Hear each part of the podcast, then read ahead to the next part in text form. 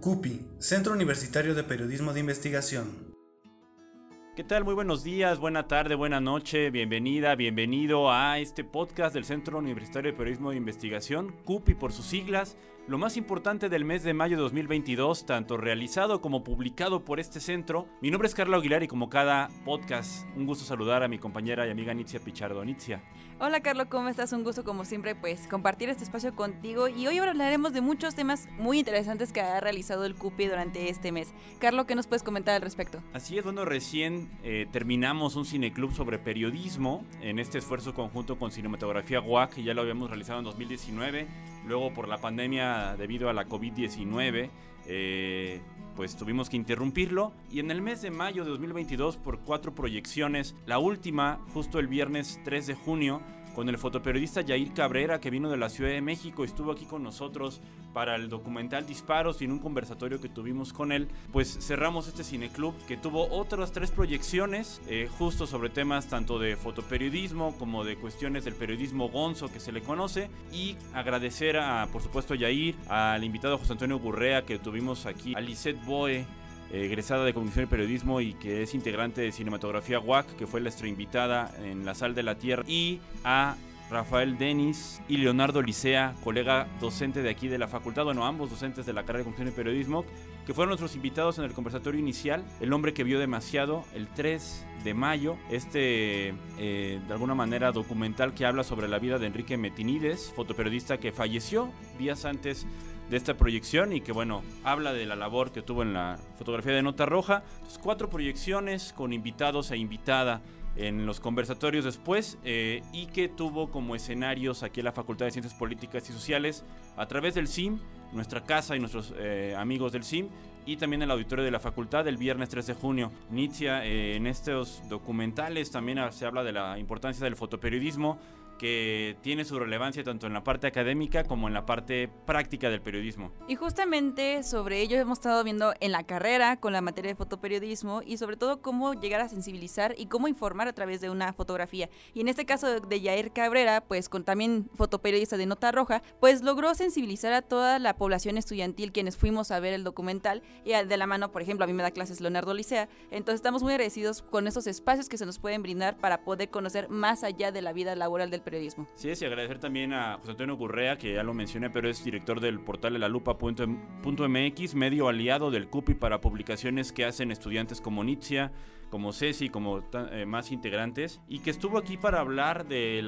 llamado periodismo Gonzo el 25 de mayo eh, a través de la película Vida y Hazaña del Dr. J. S. Thompson, un personaje allá en Estados Unidos que fue el máximo exponente o se consideran los máximos exponentes de ese tipo de periodismo más eh, de alguna manera eh, extrovertido, más metido de lleno a la intimidad y menos objetivo, entre comillas, como se le conoce en la técnica periodística. Entonces, esto fue el Cine Club sobre periodismo. Agradecer también a Rodrigo Espino, coordinador de cinematografía UAC, y a Rafa Denis, colegas de aquí de la facultad y quienes apoyaron en este esta realización del Cine Club. Pasemos, Nitzia, como hemos dicho cada podcast, hay una parte que corresponde a publicaciones del CUPI, que es la otra faceta de este proyecto de vinculación. Ocho meses ya que han transcurrido el sexenio del gobernador Mauricio Curi González y justo el primero de junio, miércoles pasado, publicó una infografía.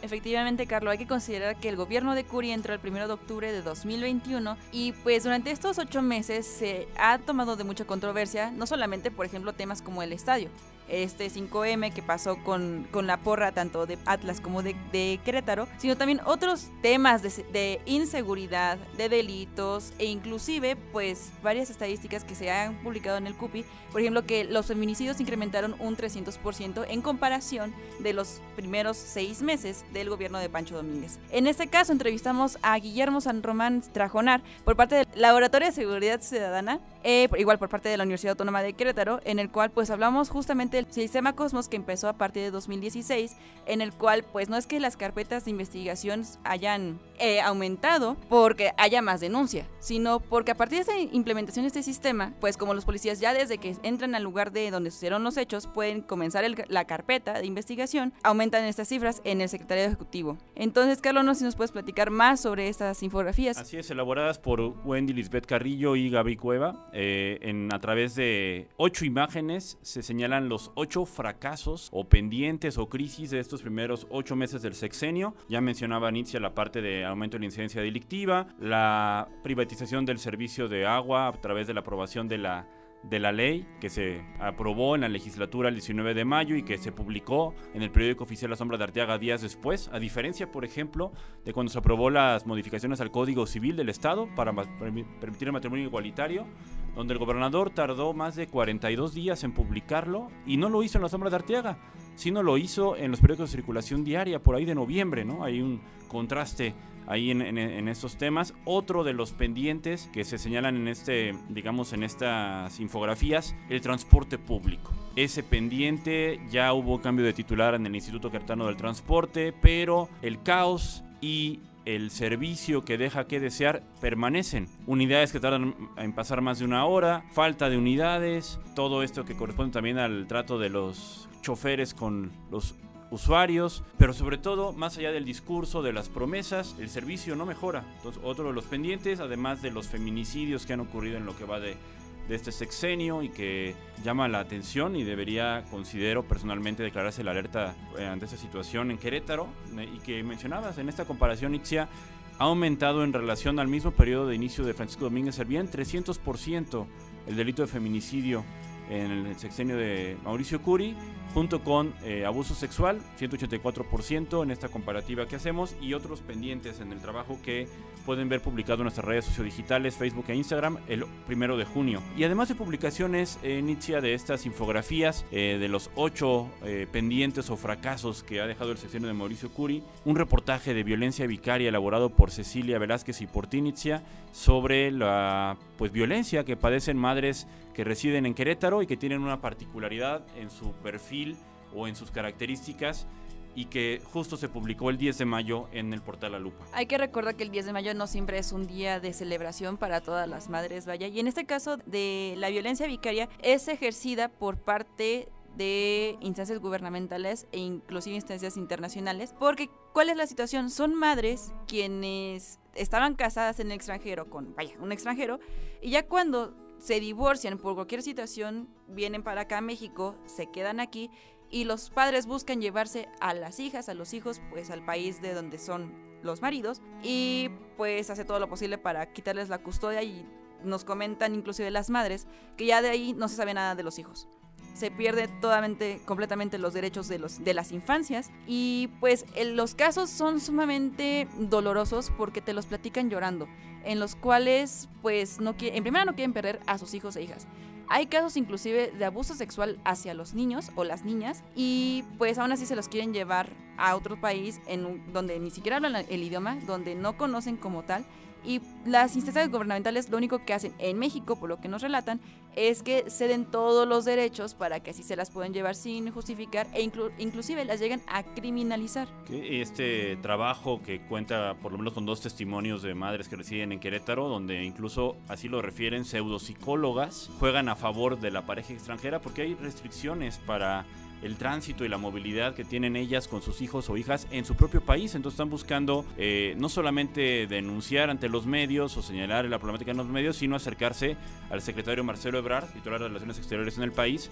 para que pueda incidir e intervenir a favor de ellas. ¿no? Son decenas de madres mexicanas que están en esta situación. Y otro reportaje publicado también más o menos por la misma fecha del 10 de mayo de este 2022 fue el que hizo Sara Vargas y también el que apoyó Nitzia aquí presente sobre los 10 años del movimiento Yo 132. Eh, recordemos que en el marco del proceso electoral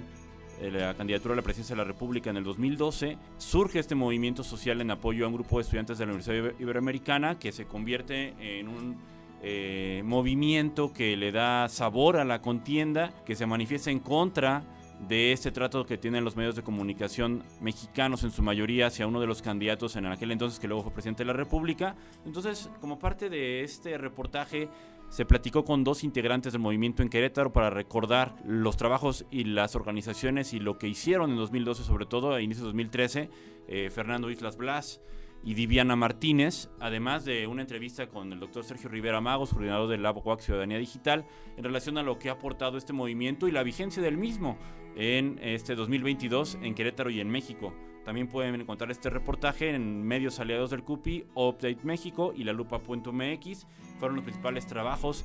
en ambos casos con trascendencia y eco en el país, sobre todo en el caso de la violencia vicaria, porque justo 10 eh, días después empieza a retomarse ese tema por medios locales y nacionales en relación al trabajo que hicieron Itzia y Cecilia. Y bueno, en Itzia, otro evento de vinculación realizado por el CUPI en mayo, la presentación de una antología de crónica aquí en las instalaciones de la Facultad de Ciencias Políticas y Sociales. ¿Pudieras platicarnos un poquito más sobre este evento eh, y cómo fue que el CUPI se vinculó con otras instancias para poder realizarlo. Fue un evento muy emotivo en el cual pues inclusive egresados de la carrera de comunicación y periodismo pues presentaron la antología de crónicas Cambujo con India Zambaigo. El nombre hasta parece un trabalenguas, pero es una colaboración con proyectos Salta para atrás y Tribuna de Querétaro y obviamente el Centro Universitario de Periodismo de Investigación. Y justamente tú Carlos estuviste ahí en el evento, ¿no? Eso es platicar cómo estuvo, qué hicieron. Así es, en el caso de David Álvarez, egresado de la facultad, que es el impulsor de ese proyecto Salta para atrás, nos habló de cómo se lanzó primero una convocatoria para estimular la crónica en Querétaro y a partir de los trabajos recibidos se seleccionaron algunos eh, y se hizo esta antología, un plaquete, no es como tal un libro, eh, donde se publicaron ocho trabajos de crónica, uno de ellos escrito por eh, Ana Julia Andrade, egresada, como bien señalabas, de Comunicación y Periodismo, otro por Juan José Rojas, otros jóvenes publican en esta antología, donde se muestran eh, a través de los relatos eh, o de las crónicas, pues lo que se vive, por ejemplo, en la zona de Montpaní, o la historia del fútbol en Querétaro, o algunas cuestiones también de, ilustración que por ahí se incluyen en esta antología, donde se da vida a esta cuestión de desigualdades, de diversidad de las zonas de, Querétaro, de lo que se vive, de, lo que se, se, procura. Y había sido presentada esta antología unas dos semanas antes, de manera un poco más informal, pero bueno, también nos acompañó el colega Víctor López Jaramillo, director de Tribuna de Querétaro, y Ana Julia Andrade, una de las que escriben en esta antología, en el auditorio de la facultad el 11 de mayo, donde bueno, hubo tanto preguntas del público, se habló de la importancia de la crónica como género periodístico y de impulsar proyectos independientes, eh, sobre todo por jóvenes, ¿no? Como David, como Ana Karina Vázquez, como Ana Julia y como quienes están en el, proyecto Salta para atrás, eh, fotógrafas, eh, periodistas y egresadas y egresados que en sus que ya trabajan en medios tal vez llamémosle comerciales, pero que en sus oportunidad también publican en este proyecto digital que pueden encontrar y que ha dado impulso a trabajos más hacia la periferia, hacia entrevistas de personajes o de gente que no se va a leer y escuchar su voz en medios comerciales, pero que eh, cumplen con esta parte de visibilizar problemáticas que tienen que ver con Querétaro y fue parte de lo que el CUPI hizo en mayo. Y pues Nitzia, como cada podcast estamos llegando a la parte final o la despedida de la emisión. Así es, Carlos, y pues recuerden que no solamente pueden encontrarnos aquí en Spotify, sino también en nuestras redes sociales como Centro Universitario de Periodismo de Investigación en Facebook, en Instagram como cupioficial.wac y también en Twitter con cupiwac y también creo que en, YouTube ya también damos más visibilidad en Centro Universitario de Periodismo de Investigación. Así es, y bueno, agradecer eh, el trabajo de Mayo del CUPI de lo realizado a nuestros compañeros y compañeras, Mario Ortega, Cecilia Velázquez, Sara Vargas, Diego Muñoz, Ulises Valencia y más integrantes del CUPI, por supuesto Wendy, Carrillo, Gaby Cueva, que están activos, activas y que gracias a ellas y ellos es posible, pues, en este podcast hablar de lo que se hace y de lo que se realiza o publica por parte del centro, invitarlas, invitarla e invitarlo a que siga atento a lo que se va a hacer en junio, a lo que se va a publicar en junio. Mi nombre es Carlos Aguilar y como cada emisión del podcast, un gusto dirigirme a usted, a ti, en esta transmisión. Eh, me acompañó en este podcast. Soy Nitzia Pichedo y esperamos verlos el siguiente mes. Gracias, muy buena tarde, buen día o buena noche. CUPI, Centro Universitario de Periodismo de Investigación.